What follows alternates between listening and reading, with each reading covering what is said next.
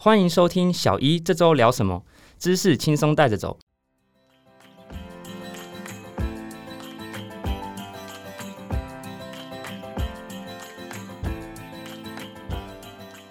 我是主持人 Ryan，这次很开心可以请到北医的泌尿科总医师周安琪周医师，周医师你好。哎，大家好，小叶观众好，我是北医泌尿科的总医师周安琪。安琪医师好，那个为什么周医师当初会想说要走上泌尿科？嗯，这个问题蛮好，因为其实除了一般外面其他科别的医生会问啊，其实我们自己科里的老师也会一直问我。那当初会想走泌尿科，其实是。嗯，我的个性比较外向，所以我就想走外科系的，嗯，然后再让泌尿科的时候得到很多老师的帮助，嗯，所以自然而然就选择走上这条路，嗯。不过我觉得可能跟我个性也比较相关，就是我喜欢有挑战性的事物，如果。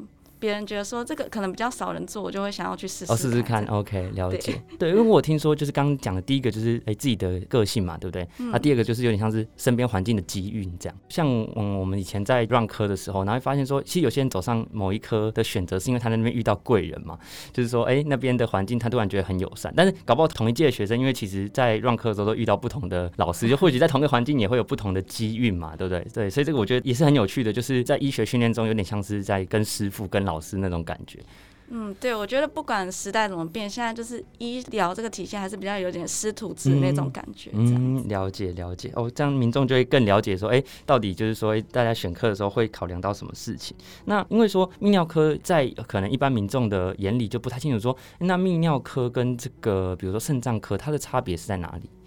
呃，这个也是蛮好的问题，因为有时候一就是民众他不一定知道说他的疾病需要看哪个科。那我觉得很好记的就是泌尿科是泌尿外科系这样子，那肾脏科就比较偏内科系。所以如果可能需要做到动刀才能解决问题，就必须要找泌尿科。那如果是一些比如说肾脏先天性的疾病，需要做内科方面治疗的话，那就是要请肾脏科帮助这样。了解，就是说，哎，比较需要动刀的，可能就会想到是泌尿科嘛。那如果说是比较吃药啊，长期控制，比如说像洗肾啊，或者说急性肾病这一种，就比较像是肾脏科这样。对啊，这个我真的没办法这方面。对对对，了解了解。那因为呃，一般啦，就是说外面的刻板印象会讲说，因为以前老一辈会觉得说，哎，比如说你去走进泌尿科门诊，就会有一种怪怪的，我是不是？所以别人会投以异样的眼光那样。那周医师有没有想要跟大家破除一些迷思，就是说，哎，其实泌尿科看的方面是很广的这样。对啊，其实我当初选泌尿科也是觉得说，这个科系能够做的东西很多。它不是除了癌症，或是想象说只是看男生的疾病这样子。那很多人会关心就是射护线的问题。其实如果觉得不好意思的话，我是觉得说在家里的时候可以先用一个国际射护线的这个指标来做衡量。嗯，那他自己就可以算，很简单，大概有七个项目。那它的满分是三十五分，都是一些跟自己身体疾病相关的，比如说比较频尿啊，或是有一些年长者说晚上会困扰他们，是说要起来很多次这样子。那这里面有七个问题，那如果评量起来分数比较高的话，可能超过十九分的话。就建议说来泌尿科走走聊聊天这样子，给医生评估这样。对，其实不是很严肃的事情。再来，我觉得比较常见，可能还有就是夏天到会有一些很多结石的问题。哦，嗯，然后再来是，嗯，其实妇女也是占泌尿科很大一个部分了。但是就是传统观念上，女生比较不好意思来，嗯，可能还是就会寻求妇产科，了解就是比较可惜一点这样。因为很多妇女，像我身边朋友，很多有一些频尿啊，或者是膀胱过动的问题，嗯，这个其实也是泌尿科很大的一个部分。那我觉得。大家就不要太严肃，就是来泌尿科门诊走走，其实不是什么太大的问题。了解，因为像是有些妇女，比如说在生产后啊，或者是说在什么样的情况之下，可能会有一些比较容易漏尿或这方面，其实也是泌尿科这边可以帮助的，对不对？哎，对对对，这个其实也是泌尿科可以做到，因为有时候这是一个综合的问题。就比如说像刚 Ryan 讲到，就是生产后啊，可能会有妇女有常听到脱垂的问题。是。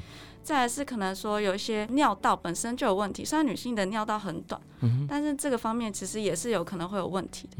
再来是可能有时候会听到蛮多年轻女性，哦会有一些解尿疼痛，然后频尿，这可能是有间质性膀胱炎的可能。了解。对啊，这是其实先来使用一些药物或者是做一些检查。对症下药，就可以省掉很多不必要的冤枉的路。这样了解，因为我相信在不同的医院也有一些分科嘛，比如说像呃泌尿科，我不知道就是说北医有没有分，就是专门做妇女泌尿的这一块，还是说因为像有些医院它有可能妇产科下面又有妇女泌尿，那有时候民众就无傻傻说到底嘿 呃这个到底是就以女生的角度说 我要挂泌尿科里面的妇女泌尿还是妇产科里面的妇女泌尿这样？哦。对，有些就是科别上会有一点点重叠啦。嗯但比如说像刚刚讲，这妇女泌尿到底是算妇产科还是算泌尿科？不过我觉得可能不同科别对于同样问题，它的取向会比较不一样。这样子。了解。那像一些尿动力学检查，这个像我们泌尿科就现在都有特别设立这个尿动力学室。专门去针对这个问题做解决。了解了解，对，因为说实在，人体是这么奥妙，科是人为去分出来的嘛。对啊，对啊，所以其实像比如说，哎，有些时候中风啊或什么，那内科也会看。那如果有些时候神经内科啊，或者说哎加医科，其实他们也都会，都是说科别这个东西是人为去定出来的。所以其实还是找到适合的医师，然后觉得可以合得来，对对对，然后就是说，哎，他解释你听得懂，然后他。给你的处置也都非常的让你觉得很有效，那我觉得就是找到好的医生，这样就对了。对啊，对。台语里好像也有说医生缘啦，那医生缘这个人跟你投不投缘？对，没错，没错。对啊，那这个部分就是刚有提到说，哎，有七项家里可以居家去做男性，比如说射护线有没有肥大的这个部分，就是周医师这边有要特别跟观众就是喂教一下这样吗？好啊，这个很简单，真的就是一些常见男性常常会说，比如说他很频尿。那这个指标很有趣哦，他把零到五分，这个都是你自己主观的感受。嗯，就你觉得自己很频尿，很困扰你的话，这样子就算五分。哦，如果都觉得有这个症状，可是还在中间值的话，就算三分。那这个里面七个项目大概是频尿。然后急尿，急尿就是比如说你现在想要去厕所，但是一般人大概可以忍受一下，那你就不太行，你要赶快去那种，就是很急的那种感觉，就叫急尿症状。再来是说晚上要夜尿，这个分数就是看你起来几次几分。哦，了解。对啊，或者是说小便的水流变得比较细。哦。嗯，然后会有一些老人家说滴滴答答，就断断续续的症状，这也是其中一项。再来是说，比如说解的时候需要用力。嗯，有些人是可能手部要用力压一下肚子结这样子，才可以尿出来这样。对对对，然后最后一个是说有一些残尿感。有的人是说尿完了，然后又觉得好像解不干净，里面一直有尿液存留，他又要赶快去那种感觉。了解。所以总共有七项，那很简单，就上网的话，其实网络上有很多问卷呢。对，了解。那这个部分的话，我们会把这七个简单的自我评估放在我们节目资讯栏的下方。那听众觉得，比如说身旁的不管是自己或者说哎长辈啊、阿公啊，就是可以帮他拿这样的量表做评估。那我们下方都会附上这样的资讯，那就欢迎大家到我们的 Facebook 还有我们的 IG 去看到这样的资讯。刚刚有提到，就是说，那如果说真的是发现是射护腺肥大的话，那一般要怎么去保养这个射护腺？哦，这个问题我也常常被问到。嗯，嗯，我觉得现在这个问题大概已经不算是中年了，大概四十岁以后，男性方面就要特别注意这个问题。现在员工健检常常会纳入射护腺的检查。嗯，因为政府的见解里面是没有包含这个项目嘛，那现在很多员工福利会有这个，再是社户线的指数，我们叫做 PSA，嗯，好，这个可以定期去做检查，我觉得是一个很好的方式。那坊间会说，比如说吃一些茄红素啊，或是南瓜子。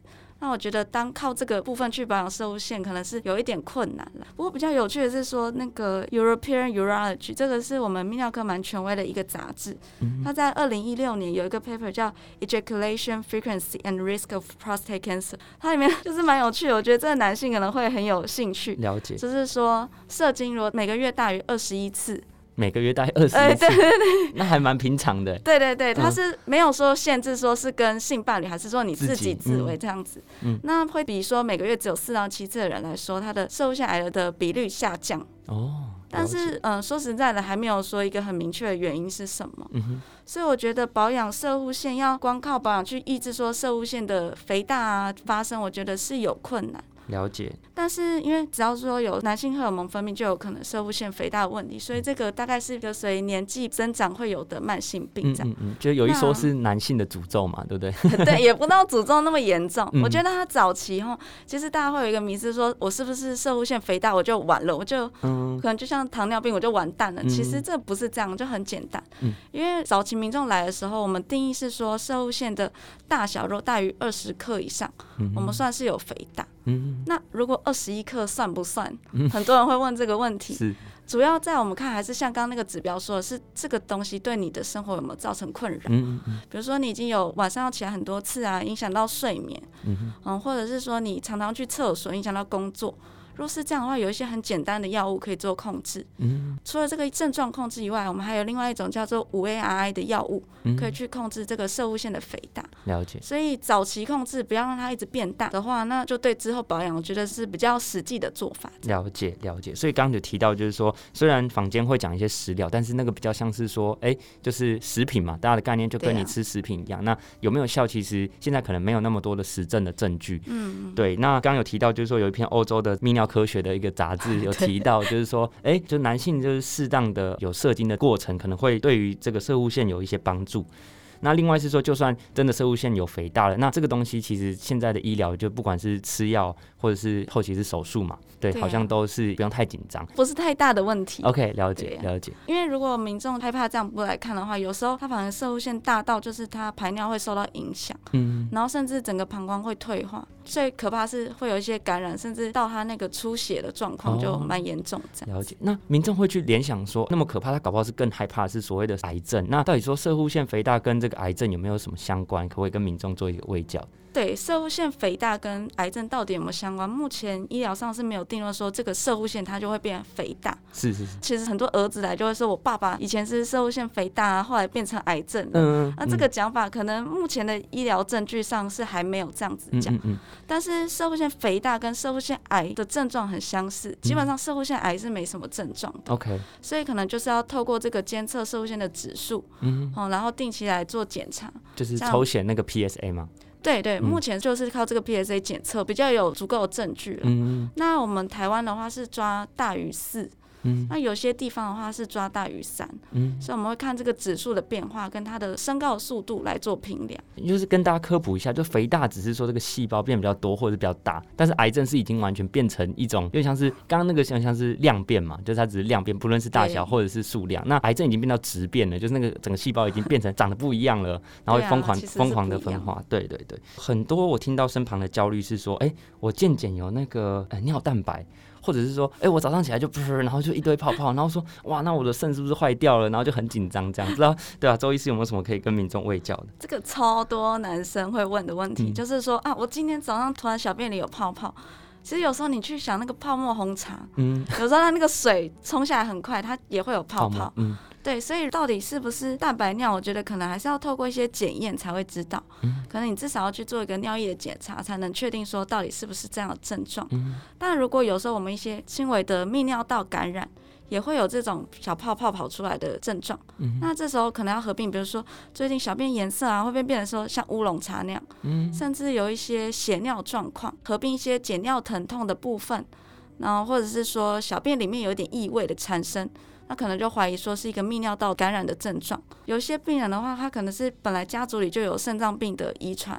或是他已经怀疑说有一些肾脏病的可能的话，这个部分可能就要必须要到肾脏科去做专业的检测才能看得出来。了解了解，所以第一个就是说泡泡其实速度很快的时候，就算没有蛋白也是会有那个泡泡。所以你虽然可以怀疑，你可以紧张，但是如果最准就是到医院，就一切都可以豁然开朗。对对对，了解。用猜的可能比较难，那可能就是合并多个症状啊。嗯嗯嗯，对对。那但是就是民众如果说有就是在深刻去想，就是说那为什么看到泡泡尿我们要或者说就假设已经确定是蛋白，那为什么蛋白尿就要？特别紧张，是这个跟生理上什么机制是有关的？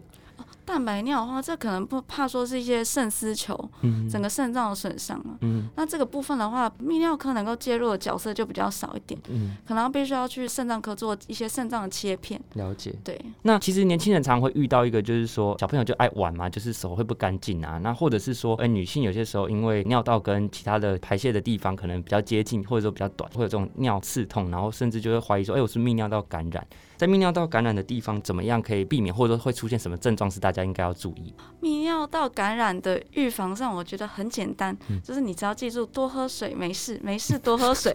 这个没有液配，但是这个就很简单，其实跟我们泌尿科结石预防是同样的道理。了解。嗯，你多喝一点水，就把这些细菌，因为它人体设计是很奥妙的。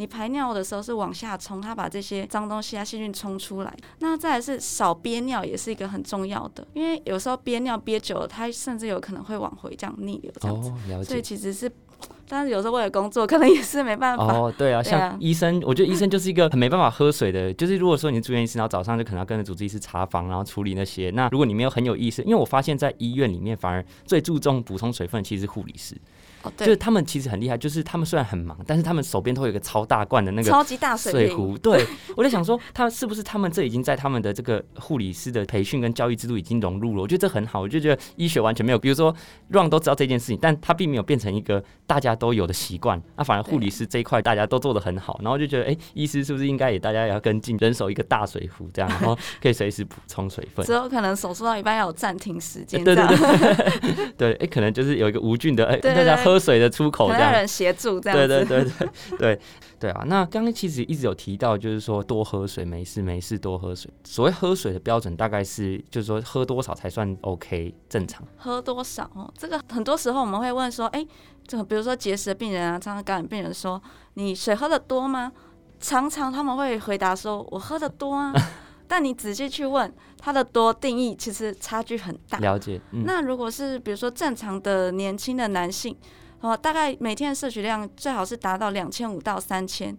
那女性可能两千到两千五算是比较可以接受的范围，这样子。嗯那如果比如说像夏天天气比较热的时候，会一直排汗，嗯那这时候可能就要做一下调整，补充水分或电解质啊。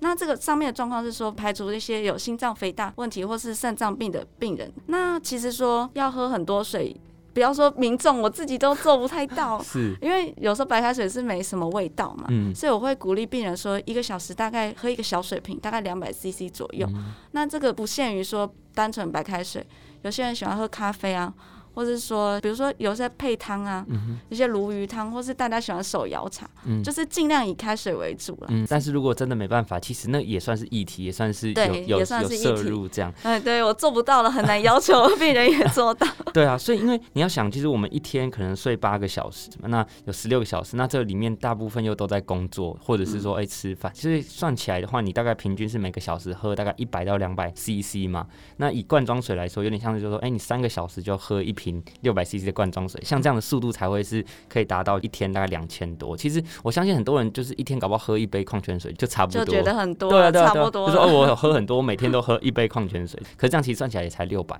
对，其实蛮少的。对，所以最好应该是就是说早中晚各一杯矿泉水，大概是这种感觉，对吧？这样就一千八了，对啊。那就是说，大家如果说对于这个水分上面补充，觉得诶可以再精进，那就是朝这个方向去努力，就早中晚各一杯矿泉水。那因为之前也有听到，比如说女性啊，是不是说诶在性行为比较频繁的情况之下，或者是如厕之后，有一些特别的小配博可以避免泌尿道感染？哦，对，女生跟男生不一样的地方在于说，女生尿道比较短，只有嗯四公分嘛，那我们会有肛门跟尿道会比较近的状况，嗯。所以女生可以在清洁上做的话，就是小便完的话，清洁方式必须是从前往后，嗯。不然怕说把肛门的一些大肠杆菌往前带，这样就不好。那有一些女生的确是年轻女性，可能会有反复的泌尿道感染来，嗯。那我们就会问一下说，她泌尿道感染都是什么时间呢、有时候可能都是夏天，那像女生喜欢穿牛仔裤嘛，了解，或是内裤上可以选择一些棉质的材质。嗯哦，再来是如果他常常是性行为后都发生这种泌尿道感染的状况的话，可能要注意一下对方的清洁。嗯然后再来是说他自己可以做的是性行为完之后就去喝一大杯的水，然后去解尿，靠这个身体的机制把这些细菌往下冲。带掉，对对对，所以有点像是说有很多可以自己注意的地方，然后也可以请另一半一起注意的地方，比如说，哎、大家要进行这个男女之欢之前，注重比如说手部的清洁或各个身体上的清洁，然后性行为结束之后，那女生也可以上个厕所，然后就是也记得在擦拭的部分可以依照刚刚讲的，就是由前往后，那避免把肛门附近的细菌带到前面。刚刚聊了这么多，然后也知道，就是说，哎、周医师在当总医师的时候，不管是说行政业务或者说临床业务，都非常的繁忙啊。因为我们知道总医师最后就要进行这个专科考试嘛。对对，那不知道总医师周医师这边有没有就是说最近专科考试的一些心得可以跟大家分享，就是很不容易这样。专科考试，我觉得泌尿专科考试应该算是所有科别考试里面比较偏难的项目。对对对，因为像我们的课本就是 Campbell Urology 嘛，嗯如果没有记错，已经到十二版了。然后我们内容已经扩充到四千多页，对，四千页真的内容稍是五花八门这样子、啊。嗯然后你要呃每个地方都很熟悉，可能就是平常就要好好复习哦。对啊，那如果有考过医师国考的人，我想大家应该都知道，医师国考就是一个斗知识大全。斗知识。对你真的不知道他要考什么东西，那我觉得可能等我明年考完之后，可以更好跟大家分享。了解那。明年就是如果有机会真的再邀请到周医师的话，那就可以再跟大家再来分享这个心路历程。那我觉得还蛮酷的是说，因为可能观众不是很熟悉，说哎，医学的这个制度到底总医师是什么？那总医师是不是比主治医师还要厉害呢？还是说总医师在医学求学中是怎样的阶段？可以跟观众分享。嗯，我觉得这个 还是蛮有趣的，因为其实好像很多民众会想说，总医师是管理所有的医师，其实总医师是所有里面最小的啦，因为要照顾就是所有的住院医师啊，然后呢，就是要尽量可以配合主治医师的需求这样子。理解，所以其实有点像是说，我们医学有一个训练，就是说在成为主治医师之前，要经过一段住院医师训练嘛。那所以其实总医师就是住院医师的最后一年，通常是这样。对对对，总医师大概就是从住院医师学会前面的一些。基本的临床业务之后，要开始变得可以处理一些行政啊、学术的问题，之后成为主治医师的最后一个门槛。这样，嗯，对，就是已经等同于快要到主治医师那个阶段。那因为这个时候医院的病房还有很多的业务，所以就需要就是有一个住院室里面最资深的人出来 handle。就是民众中流传一个，就是在病房就要大喊一声，叫你们总医师出来，对不对？有一点像哦，就是可能像经理一样 出来这样处理。对对对，处理所有事情，就感觉是他可以 handle 病房的这一切大小事情。所以，所以这应该是。非常辛苦的一个阶段啦。那因为我想说，像外科系啊，他们就是说像你们这样，常常要动刀啊，或什么，所以对解剖这类构造是不是就特别的重要？对解剖构造，其实对泌尿科来说是蛮重要的东西。嗯，因为除了前腹腔的手术以外，我们对后腹腔的构造也要很了解。嗯，所以有时候我们会说，我们就是开刀会煎鱼啊，就把病人翻来翻去这样子。了解，对，了解。对，那因为其实我们以前啊，就是在解剖，是大三有一门医学系共通的课程，叫做大体解剖嘛。那这个东西，我觉得当初大家一定很惊艳的，就是有那个大体老师让我们做这个三 D 的，有办法真的实际去碰到这些各个神经接管。可是我觉得现在就是说科技帮助之下，像 Elsevier 最近推出那种 Complete Anatomy 这种三 D 的电子图谱，那这样的工具是不是说对于总医师的，不管是在开刀的时候，或者说要去复习这样的解剖构造的时候，是有帮助的？哦，我觉得这个很可惜耶！我以前上大题课的时候，竟然不知道这个东西，因为以前都用 Netus，它是画的很好，可是毕竟那个是一个平面的东西，你要去想象会有点困难，所以以前我们大概只能上 YouTube 找一些影片，或者是有些医院会有模拟手术或模拟大题老师的软体。OK，可是这个资源说实在的，嗯，不好取得。嗯，然后现在是。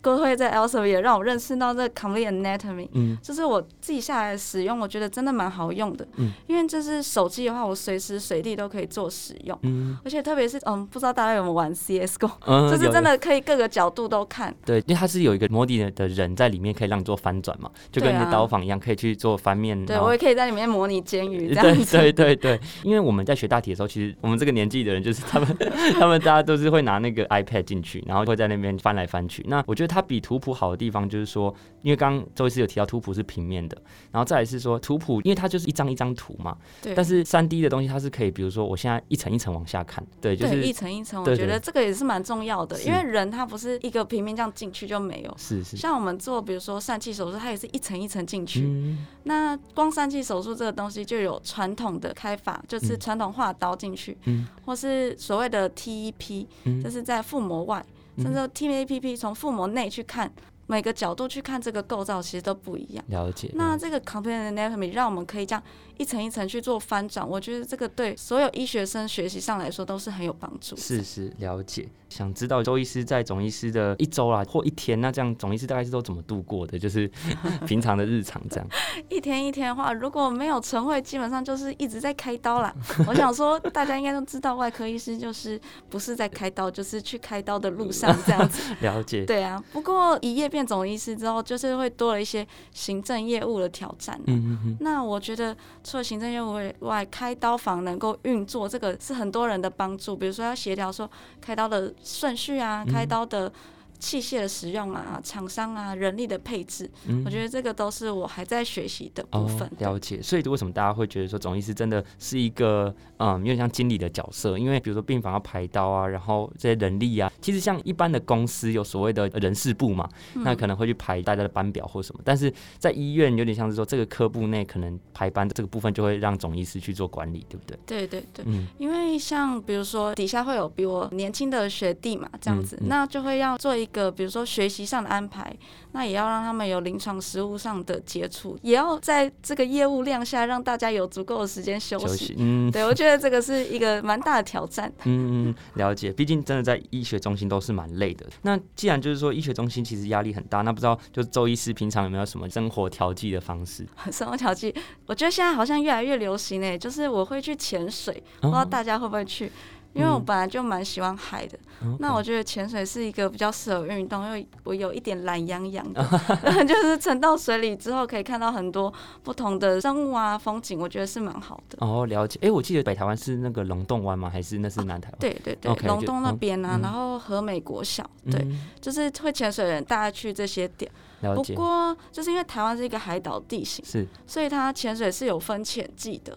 不像说菲律宾啊，它的浪都很平，就是一年四季都都可以做潜水。哦，那如果带他去潜水，就是要注意那个潜季，嗯，主要是季风的问题。OK，因为如果有时候潜季不退去的话，去出海那个季风会把你再 打上来，会撞到礁岩，其实是蛮危险。OK，了解。所以一般最好的潜水的季节在台湾是什么时候？像如果夏天的话，会以北台湾为主。嗯，那冬天的话，北台湾就不适合，因为一方面是说水太冷，是一方面是季风会让那海浪的方向改变，OK。所以如果是冬天的话，我们可能就要去南部，或是大家都比较知道，就是十一月以前的话，可以去绿岛。因为我印象中，其实潜水也是要去考那个算证照吗？还是？呃，对啊，对对对，潜水证照，OK。那潜，毕竟潜水还是一个极限运动之一啦，对，所以还是要有正确的老师教练带会比较安全。了解了解，所以就是说，其实医生除了在医院之外，因为大家需要有自己的调剂方式，所以像刚刚周医师也说自己比较外向，喜欢挑战。所以就会是有这种极限运动了解，就是一般人会想说，哎，那医生是不是会，比如说让人家感觉说，会平常都没有时间去买菜啊，或者是逛街这类的这种休闲活动？我觉得也是，因为有时候毕竟体力有限，但是就算有体力，有时候我下班的时候那个。百货公司什么都关门了啊！我他们都没有配合我的时间。不过我觉得刚好现在配合防疫政策嘛，其实都其实很多线上的平台可以去做使用。我觉得对我来说是一个很大的帮助。哦，了解。所以这边如果干爹要夜配一下自己的这个 电商平台的话，是不是？电商平台是不是可以来信小一这周聊什么？我们大家可以交流交流。因为其实说实在，那个时候就有人在开玩笑说，是不是应该要有一个为比如说医护人员或者说这种轮班制的工作，有一个大家可以就是娱乐场所。对啊，对但我觉得现在如果已经有线上，就感觉就没有必要说特别去开一个实体的店面。那一般大家都会比较想问到关于泌尿科，就是其实真的有住院过，就很怕一个东西，就是说尿管。对对对，我相信如果有放过，一定知道那个感觉是什么。但是如果没 有没有放过的话，怎么去跟大家讲说这个尿管到底是会不会很可怕？就说从大家的这个尿道直接伸进去，那到底会是怎么情况？嗯，这个部分的话，男性我想男性会比较有感觉，因为男性尿道长度大概十五到二十公分，算是比较长的一个距离。那大家也知道，男生的就是器官会觉得比较敏感嘛。是是。那其实这个方面的话，在放置这个导尿管的部分的话，第一个是有需要我们才会去做这个放置导尿管的动作。是。第二个是说，在放置导尿管的时候，我们都会使用润滑剂，就会让说这个过程会变得比较流畅、比较舒服一点。了解。那特别是如果是我们泌尿科的话，我们会使用还有这些。轻微止痛药的润滑剂，这样病人会比较舒服。那一般是什么情况才要放这个尿管？嗯，比如说有些病人是已经严重到他尿滞流道，你很难想象有的膀胱可以装到两千、三千、两千、三千 CC 的水分。我的天啊！有些病人他就是到这种严重的情况，嗯，所以这就没办法不得不放。那有些病人是严重到说，比如说里面整个都血尿都塞住了，所以这种状况下必定是要放一个导尿管来做控制。是是是，对啊。那有时候这个状况你不赶快引流出来的话。甚至会发生一些电解质的异常啊，很严重啊，对，然后可能又会逆流上去，或者是对啊，嗯，了解，或者说这个水分突然排掉之后，里面会有很严重的血尿状况，是，也是都有可能会发生。了解了解。那今天周医师来这边这个节目，跟大家分享了很多泌尿科的总医师日常，然后 还有很实用的一些卫教资讯，还有包括就是说跟大家介绍，我们其实要多喝水，然后避免这些，比如说像是泌尿道感染这样这类的疾病。我们很开心请到这个北医泌尿科的总医师周安琪周医师。那我们小一这周聊什么，我们就下次再见喽。好，谢谢大家，谢谢，好，拜拜。